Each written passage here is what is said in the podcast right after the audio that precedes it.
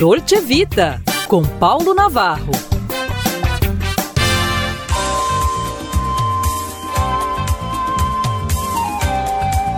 Olá, amigos, em pauta um assunto delicado. Vamos lá.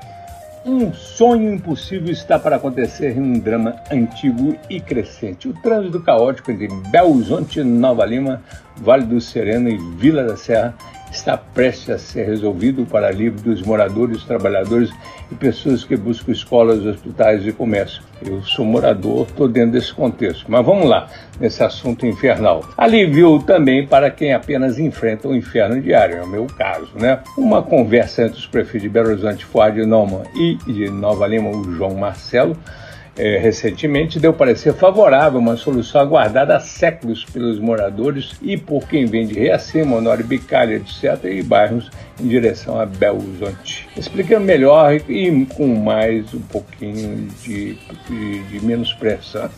A via ferra do Vale do Sereno deverá dar lugar a um corredor para eliminar o gargalo atual e revitalizar a área verde degradada no entorno, hoje palco de incêndio, lixo, invasões, ampliando inclusive o chamado abre aspas, parque linear, legitimamente defendido pelos moradores do Belvedere. Verdade seja dita, o local também vai se transformando em uma favela, há visível crescimento do número de invasões e é o único terreno disponível para uma via de transporte. Uma invasão ali, abre aspas, acaba, sem meias palavras, com a o Vila da Serra. E insistimos, Vergonha maior é saber que um espaço deste está parado há décadas por causa do poder público inepto. Poder que vem aprovando construções a todo durante todo este tempo e a cidade se amontoando em volta. Solução: Minha Casa Minha Vida, né? Foi aprovado para Nova Lima. Hora de entendermos com a prefeitura a transferência de invasores para as unidades habitacionais. Mas, como escrevíamos, os políticos acordaram, antes tarde do que nunca. Até essa reunião, a Prefeitura de Belo Horizonte apresentava algumas ressalvas à ideia, mas o site O Fator apurou que o prefeito Fuário Nova foi finalmente convencido, concordando com os pontos revistos. Já o prefeito Nova Lima, João Marcelo, sempre apoiou o projeto, apagando pontos conflitantes.